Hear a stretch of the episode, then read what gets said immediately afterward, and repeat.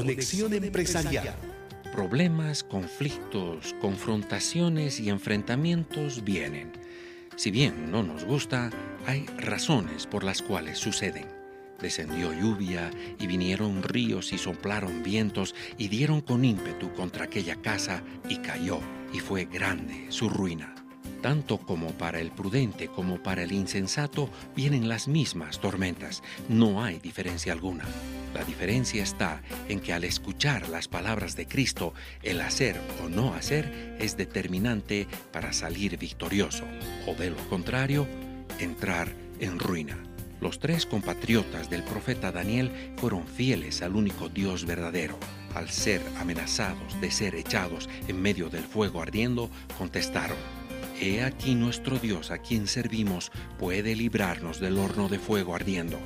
Y estos tres varones cayeron atados dentro del horno de fuego ardiendo.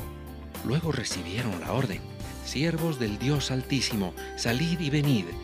Ni aun el cabello de sus cabezas se había quemado, y ni siquiera olor de fuego tenían.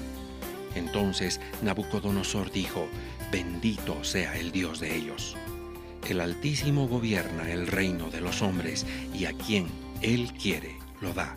El siervo debe hacer según las palabras que Jesús nos enseñó sobre la necesidad de orar siempre y no desmayar. Nuestro Dios es el Señor de la historia, ayer, hoy y para siempre. Porque yo, Jehová, no cambio. Producido por Empresarios Cristianos Bolivia, info